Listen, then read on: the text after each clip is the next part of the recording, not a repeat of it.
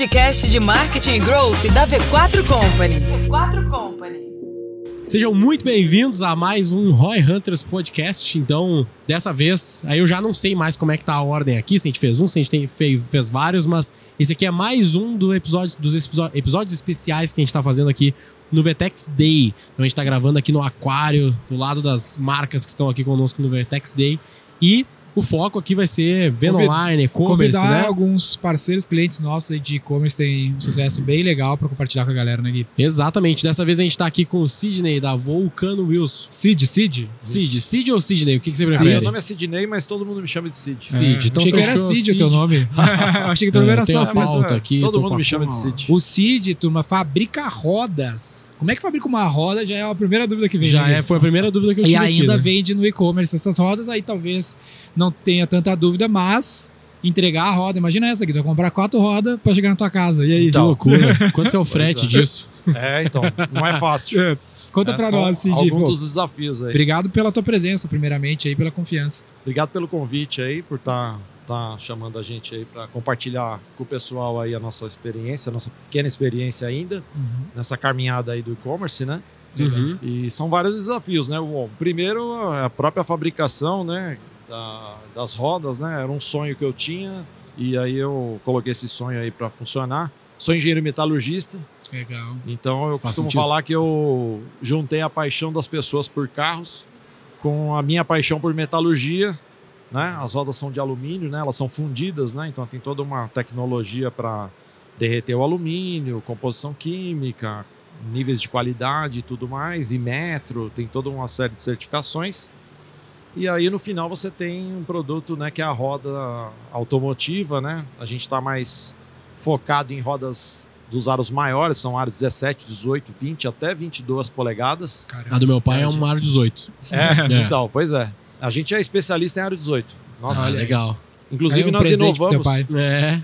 Inclusive nós inovamos no Brasil porque nós percebemos que o pessoal queria rebaixar bem o carro Uhum.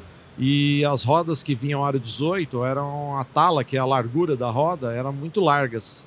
E Sim. aí a gente falou, poxa, nós temos uma fábrica, nós somos fabricantes, temos engen- engenharia, vamos fazer uma roda que vai ser mais fácil de montar no carro do pessoal. E aí nós inventamos, né, ou criamos a roda aro 18 polegadas, porém com a tala 6 polegadas, que é Uhum. mais estreita do que o que tinha no mercado.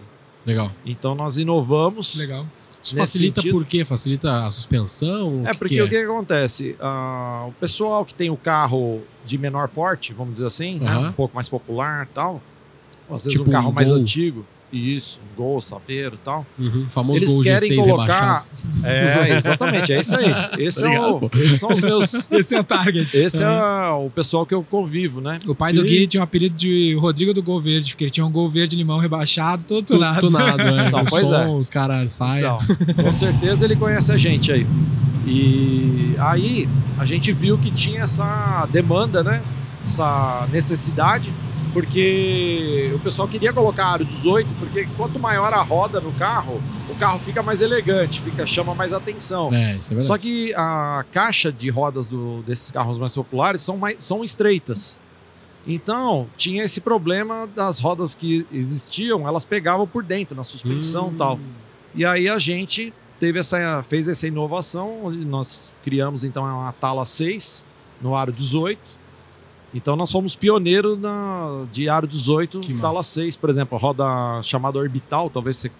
Ah, seu eu, pai já, já não seu conheço. pai vai Meu conhecer, deve então. conhecer. É, a roda orbital é uma- tanto, um assim. clássico, né? E um must nós- have. É o must have. Então, a gente. é, a gente foi a primeira fábrica a fazer em aro 18, tala 6. E aí a gente. Então, segue esse público, a gente gosta de estar em eventos de carro e tal. E a gente tem também tem o próprio evento de carros também, que inclusive será em agosto agora, Legal. lá, lá em Piracicaba, onde a gente convida uns mais ou menos uns mil carros lá, vão Nossa. no nosso encontro só, Nossa. todos carros modificados. Vamos convidar seu pai. É, o pai dele morre Rio Grande do Sul, ferrou. É, meu pai mora no Rio Grande do Sul. não tem O carro problema, dele vem gente até da Argentina, cara, pra vir no nosso é... Que evento. loucura. Ah, é? Assim. O do meu pai não tá tão tunado mais assim, é só, só tem uma roda diferenciada, mas Ah. o resto tá, tá, tá normal, tá original. Vai passando o tempo, o pessoal vai, as prioridades vão mudando também. É, a, a idade média dessa galera é o quê? Ah, é 20 anos. É, o meu pai já tem os seus 40 e, e Então. vários ali. Então, pois é. É, Era um gol, agora a Mercedes também. É, agora já melhorou ali também. já deu- Melhorou, não sei, né? Mas dá pra dizer que já é um carro diferente, né? Sim, é. É o sonho da, da garotada é chegar nesse nível, né? Sim, claro, com certeza. Tem um. Qual que é esse carro aqui, ó, Sidney? Sabe qual que é esse carro aqui? Esqueci o nome. Cara, não sei, bicho. Deixa eu ver qual que é. Esse Isso aqui- é, isso é louco mesmo. Esse aqui é o. Ai, pô, esqueci o nome. Que esse cara, é um amigo meu, montou esse Ah, carro. o Supra, pô. Supra. Supra. Essa roda aí, ó. Essa roda não é uma roda tipo as tua? É, é, a gente tem nesse estilo aí. Essa daí não é nossa, mas Ah, é desse estilo aí. legal. Pô, Ah, essa aqui é roda é tradicional GTA do total. Supra. GTA Uhum. não, é Velozes e Furiosos total É. Supra. É que o Supra no Brasil a galera não tem muito, porque o Supra no Brasil é tipo um milhão de reais o Supra. É, esse Supra é um milhão de reais. É, aí que é foda. É que o Supra, a moral Supra dele do- é ser modificado todo. É, o bagulho é chega a mil cavalos, é bizarro, assim. Mas o Cid, qual que é os canais de venda então que tu tinha e até chegar no e-commerce?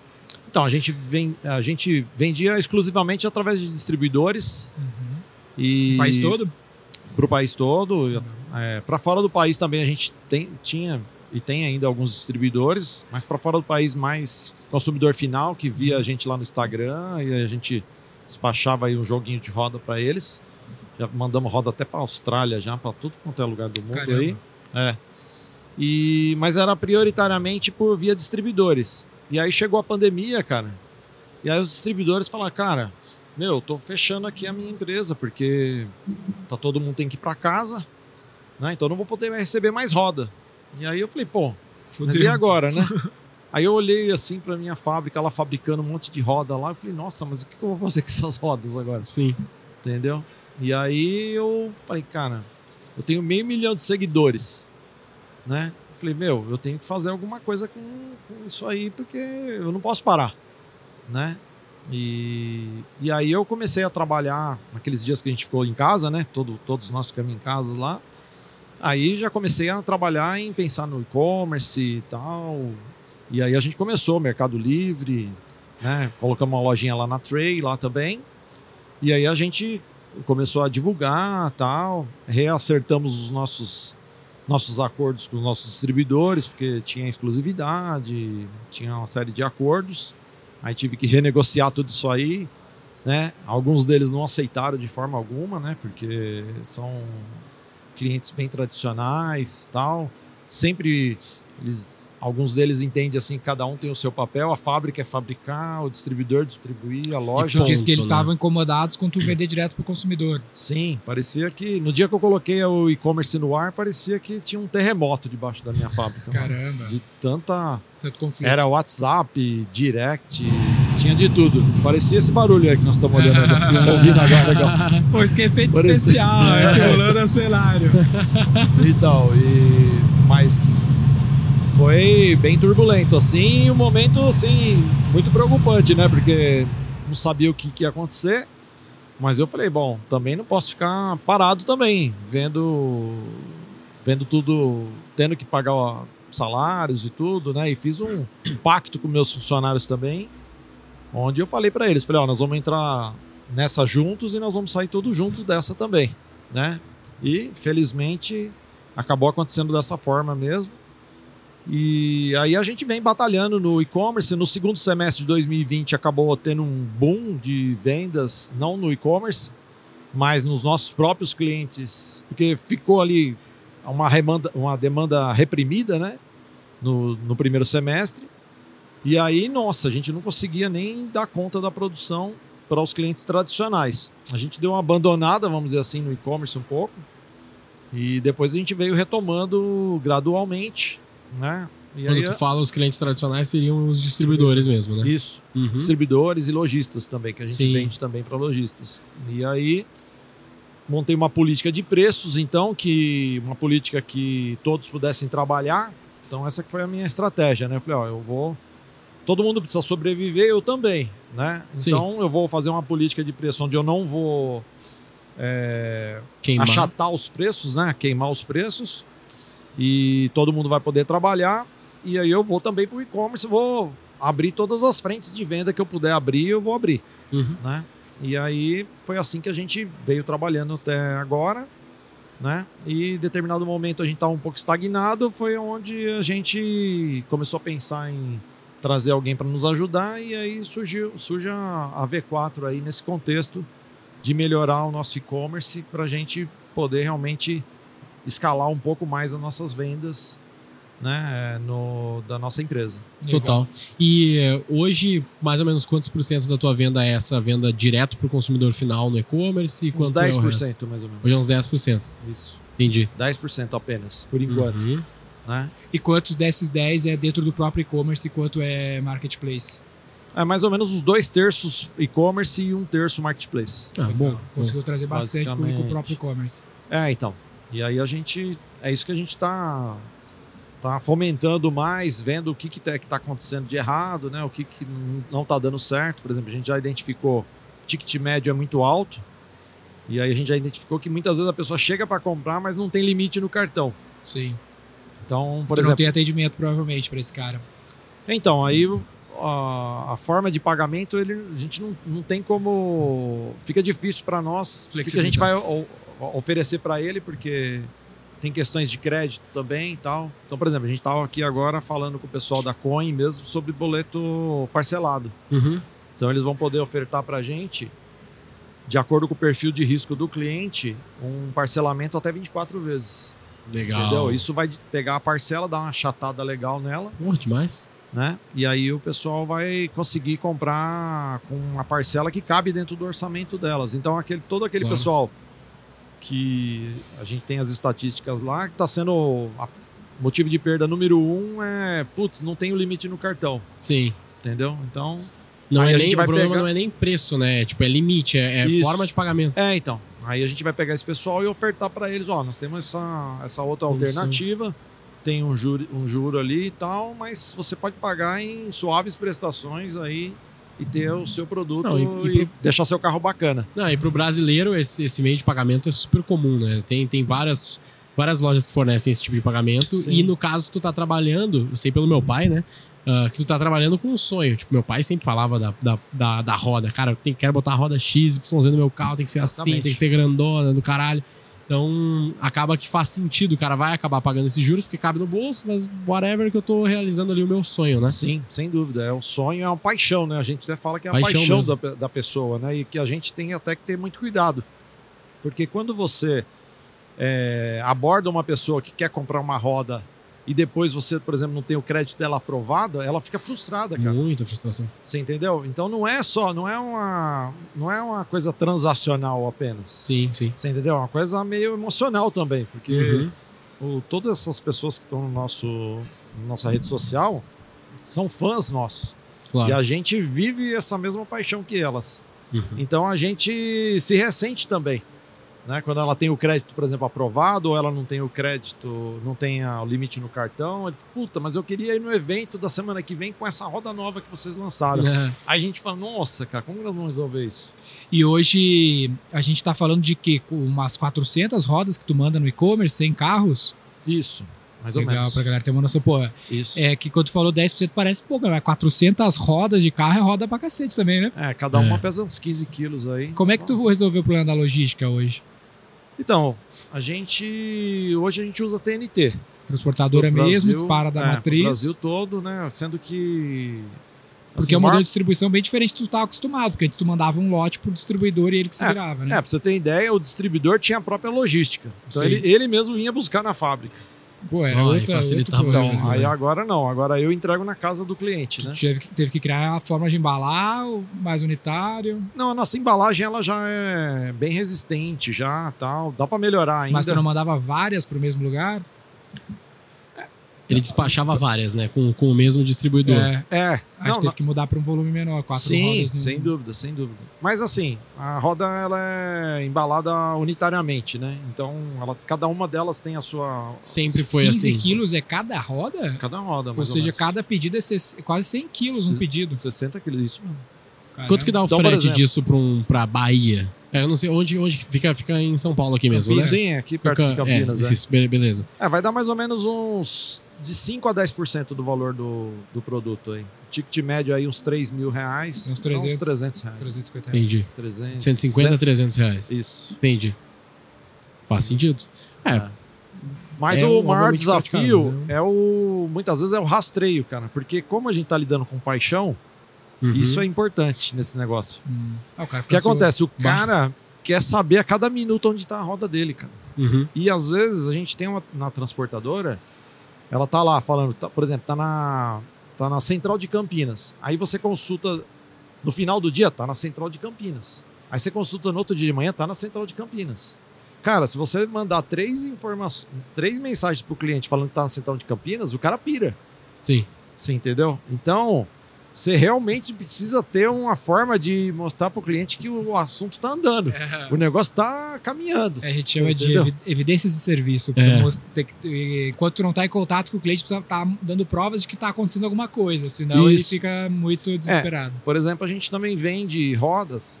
é, existem. A gente tem um estoque que a gente deixa de rodas prontas, que é aquilo que mais vende, a gente já deixa pronto. Para Claro. simplesmente despachar. Mas tem algumas, algumas rodas. Tem prazo de fabricar ainda. Isso, porque o que acontece? Tem carros que têm aplicações especiais, então é mais difícil de você encontrar no mercado e é, e é difícil de vender também. Mas como nós temos a fábrica, nós temos a- a- o privilégio de ter as rodas semi-acabadas. E aí, depois a gente faz a furação, que é o que adapta O desenho, carro. tipo o desenho? Não, o desenho já ela já nasce com o desenho, mas a, a, a forma de fixação do carro varia, varia com o carro. Então, por exemplo, se você tem um cruze, você tem dificuldade de encontrar rodas, porque ele tem uma furação que são cinco furos numa distância de 105 milímetros. E só esse carro tem essa distância de 105 ah, milímetros. que merda. Entendi. Você entendeu? Então, Chevrolet. então o que acontece? É, e é só o cruze. A Chevrolet geralmente é- são quatro ou cinco furos distanciados a 100 milímetros. Caramba, então, o. Cruze foi específico. É, então o que acontece? Eu não posso colocar também no estoque uma roda para um cruze, porque, cara, quantos cruze vão comprar a roda? Deixa a furação por... no final. Isso, é. Então aí eu tenho um estoque estratégico e aí a gente faz o acabamento, a furação, né? E o acabamento. Então vai demorar uns, uns quatro dias ali para ficar pronto. Uhum. Nesses quatro dias, cara, eu tenho que ficar mandando foto pro cliente. Falou, tá vendo? Cara, Essa aqui é a sua roda. de serviço, né? Essa- tá vendo a sua roda aqui, ó? Ela tá bruta ainda. Agora, ó, já, já fez o furo. Ó, legal. agora, ó, ela já, já foi pintada no primer. Ó, agora já foi Ah, Pintada isso, na ah, cor. Faz parte da experiência do consumidor que tu tá proporcionando ali também. Também, isso, é. Mas a ansiedade é bastante grande. Então, um dos. Agora mesmo eu estava numa empresa ali de Total Transportes ali. E eu tava. A primeira pergunta que eu fiz para ele foi: você, você tem um rastreio online? Uhum. Porque eu preciso dar alguma coisa pro meu cliente que realmente é online. Legal. Tipo, real time, tipo Isso. tempo real, assim, né? Isso, tempo Entendi. real, é. Que a maioria não tem um tempo muito real, Então, assim, né? Tem Porque é, por ela, dias, né? vai andando em etapas. Uhum. Então, na verdade, por exemplo, às vezes vai para o Nordeste e o, quando vai passando de centros de distribuição em centro de distribuição. Sim. E aí ele vai indo em passos. E o cliente não entende isso. Para ele é um, um processo contínuo, né? A roda tá, tá indo para ele, não vai, não vai parando, ela vai caminhando o tempo todo. Então você tem que lidar com essa expectativa do cliente também. E hoje, ah, é, é tu faz alguma coisa pra caminhão, não, né? Não, Caminhão não. só para vans. é um- Para vans a gente faz. Vans a gente faz. É, para Sprinter, Ducato. Entendi. É, eu, perguntei isso porque a gente tem alguns clientes que são dessa frente de. que trabalham só com personalização de caminhão. Mas aí eu já não sei se a roda poderia ser personalizada no caminhão. Não, mas é manjo. assim. É que a É gente também? não fabrica, mas é um nicho de mercado importante e Sim. até muito, muito é, lucrativo, inclusive. Claro. É. E, e o resto das modificações, assim, hoje é só roda, né? Que a gente fabrica são só rodas. Mas você tem mais alguma coisa de produto de, de outras coisas pra carro ou não? Então, não, é assim, a gente tem alguns acessórios da nossa marca, boné, camisetas, a gente tem miniaturas de roda, a gente tem outras Legal. coisas que são, assim, para um complemento. merchan, tipo merchan, Isso, assim, merchan. né? é. Mas para, mas efetivamente um outro, um outro negócio a gente não tem.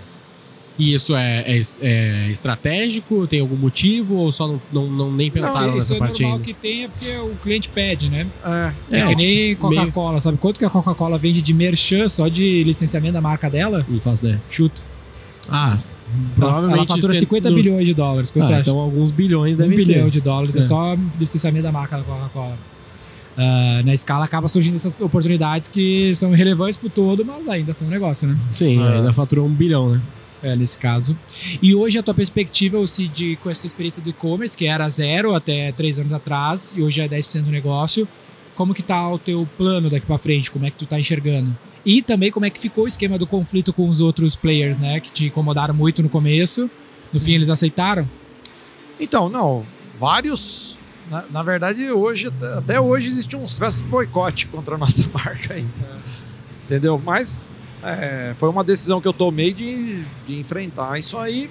E, a minha solução para isso é a política de preços. Então, a política de, eu tenho uma política de preços para consumidor final, para lojista e para distribuidor. E essa política não muda. Então, com isso, eu consegui equacionar o, o problema, né? E aí a gente o que a gente gostaria realmente é de estar paulatinamente aumentando a nossa nossa venda para o consumidor final. Uma que a gente gosta de lidar com o consumidor final, né? É, também a gente consegue atingir pessoas que estão em lugares onde não tem lojas, não tem distribuidor, não tem lojas. Então, Sim. a pessoa quer ter uma roda no interior do Piauí, ela pode ter a roda hoje, né? No passado não, não poderia, né? E aí a gente, com isso, a gente vai aumentando, incrementando e tendo todas as frentes, né? Então é meio que omnichannel, né? A gente vai, tem, tem marketplace, temos distribuidores, temos lojistas e nós pretendemos continuar com todas essas frentes. O ideal seria ter mais ou menos dividido distribuidor, lojista e consumidor final, mais ou menos um terço para cada um. Uhum. Né? Não chegamos ainda nesse, nesse patamar, né? De, só, só temos 10% por enquanto no e-commerce. Mas acredito que vai ficar mais ou menos dividido um terço, um terço e um terço. Como que é o aspecto de recorrência do, do consumidor final? Tipo assim, eu comprei uma roda, eu, eu compro outras no futuro? Tem uma, tem uma, uma média? Então, é, muitas vezes a pessoa não, não compra direto da gente, então a gente não tem é, Essa assim métrica. uma, é, a gente não tem esses números para falar para você, mas como a gente vai muito em encontro de carro, e tal, tem gente que só usa a roda da Vulcano.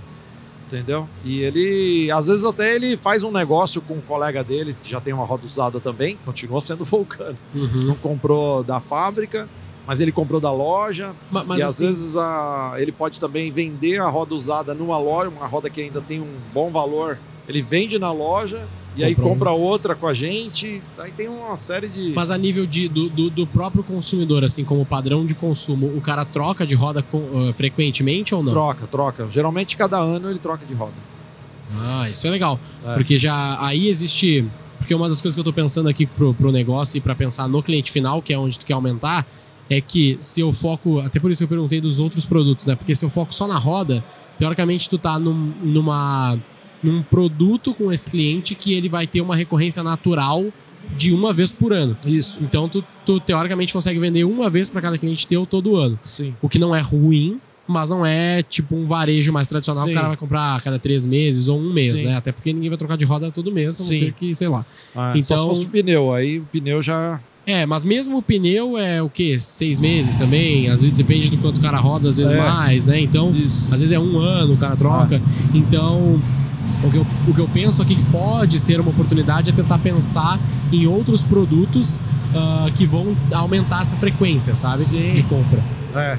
algum tipo de serviço. Serviço fica difícil nesse caso, Ah, né? Mas é, dá aquele exemplo lá teu que eu, sei, eu nunca sei explicar direito aquele exemplo lá do- dos três quadrantes lá.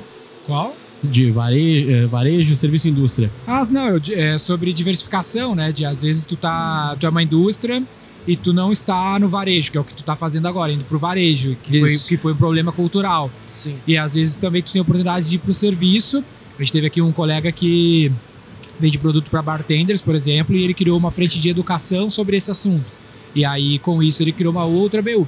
Talvez Ele tem, ele tem exemplo... tipo assim, ele tem o, o- ele tem os produtos pra fazer as bebidas, as bebidas e os cursos pra aprender a fazer as aprender. bebidas com os negócios. E ele tem serviço Ele tem também, tudo, que é. é. o, o serviço é o curso, né? Ele só não tem a indústria ainda. No caso, tu tem a indústria, tu foi pro varejo e tu também tem o serviço, de certa forma, com os eventos, né? Não, Sim, não é, necessariamente verdade. monetiza. Não sei se tu É. monetiza eles, tu cobra. Não, a gente cobra. Cobra. Cobra. Mas é, geralmente a gente fica no prejuízo porque a gente entende que é um Ele é mais uma, investimento de mais marketing. uma ação de marca, não necessariamente uma BU, né? Ah, isso. Um business, um Exato, business é. unit ali. Muito, muito, muito legal.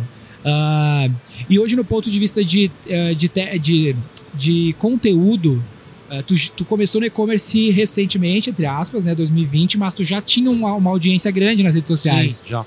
Como, o quanto isso foi relevante pro, pro sucesso do negócio? Quanto tu acha que isso fez diferença e desde quando tu tá investindo nessa, nesse aspecto de conteúdo?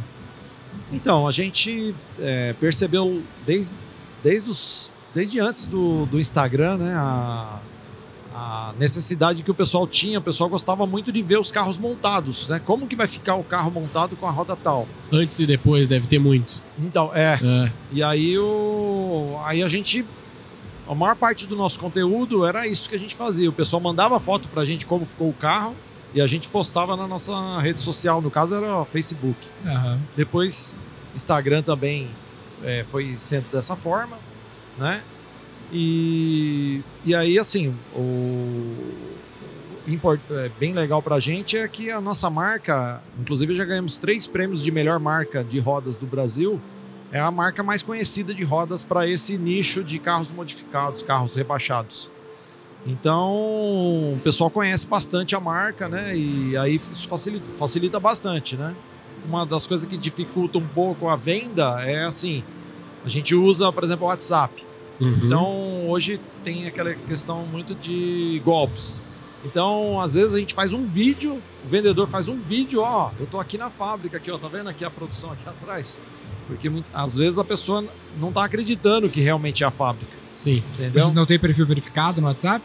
Ainda não. É. Já tentamos várias vezes e não conseguimos lá. Vocês podiam ajudar a gente É, a tipo, fazer resolver. isso. vamos resolver isso aí. Sim, a gente Entendeu? pode ajudar. Porque já preenchi toda a documentação lá, mandei tudo quanto é coisa lá no, pro pessoal do Facebook Business lá. Cara, não conseguimos ainda. Mas Mas tu diz verificação de, per- de número do WhatsApp ou verificação de perfil?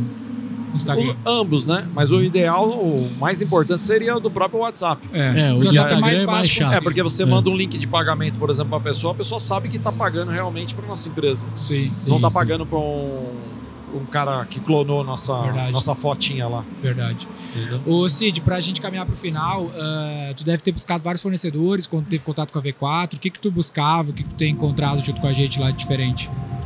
Então, uma das coisas que me motivou mais para escolher a V4 foi que, é, assim, eu, eu sou engenheiro, né?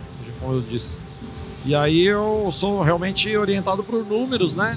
E aí eu, eu até comprei o teu livro lá, do cientista do marketing, Legal. né? Tanto é que o pessoal às vezes sofre na minha mão aí, o pessoal da, Da V4. da V4 aí, porque às vezes eu vejo que, não, porque eu acho isso, acho aquilo. Não, vocês são cientistas. Não vem com essa não, porque vocês são cientistas, eu quero ver os números. Legal. Então, boa ah, vamos mudar tal coisa. Mas vai mudar por quê? É. Né? Então eu sou, eu acabo questionando. Então, o Excelente. que, o que realmente fez com que eu escolhesse a V4 foi realmente essa visão de olhar para os números. Né? Isso é, é importante para mim, é o jeito que eu também conduzo meus negócios, sempre com fatos e dados, né? Legal. E esse Entendeu? aspecto cultural te chamou a atenção.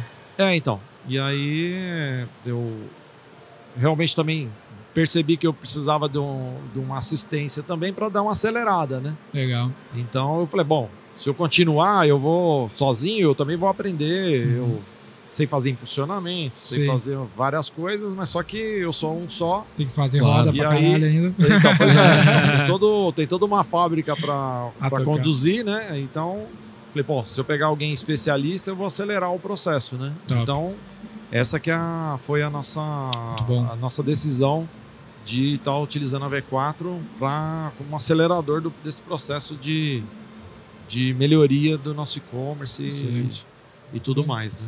Muito Boa. bom. E Cid, a galera que quiser saber mais aí como é que encontra as, as rodas da Vulcano e Ah. vocês nas redes sociais. Então, nossas, nossas redes sociais aí são Volcano Wheels, né? É Vulcano? Vulcano, Vul- Vulcano com O. Com O. Isso, é. Vulcano, de vulcão em inglês, né? Aham.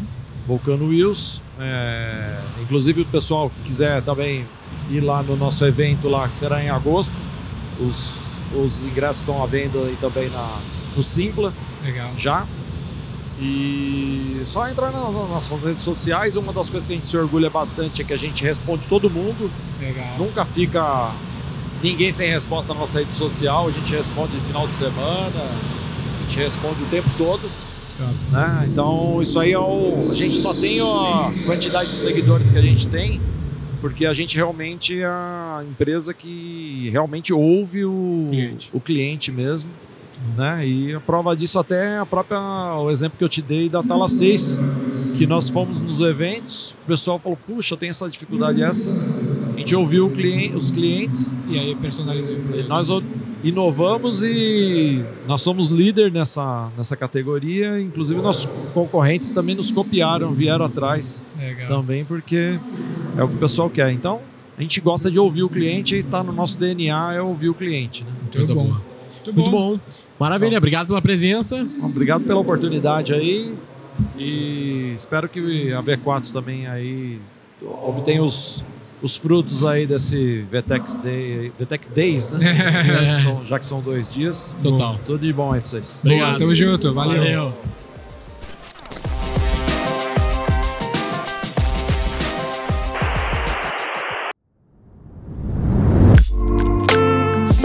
Roy Hunters no youtube.com barra Roy Hunters e no Instagram pelo arroba Roy Hunter Oficial e faça parte do nosso grupo do Telegram com conteúdos exclusivos.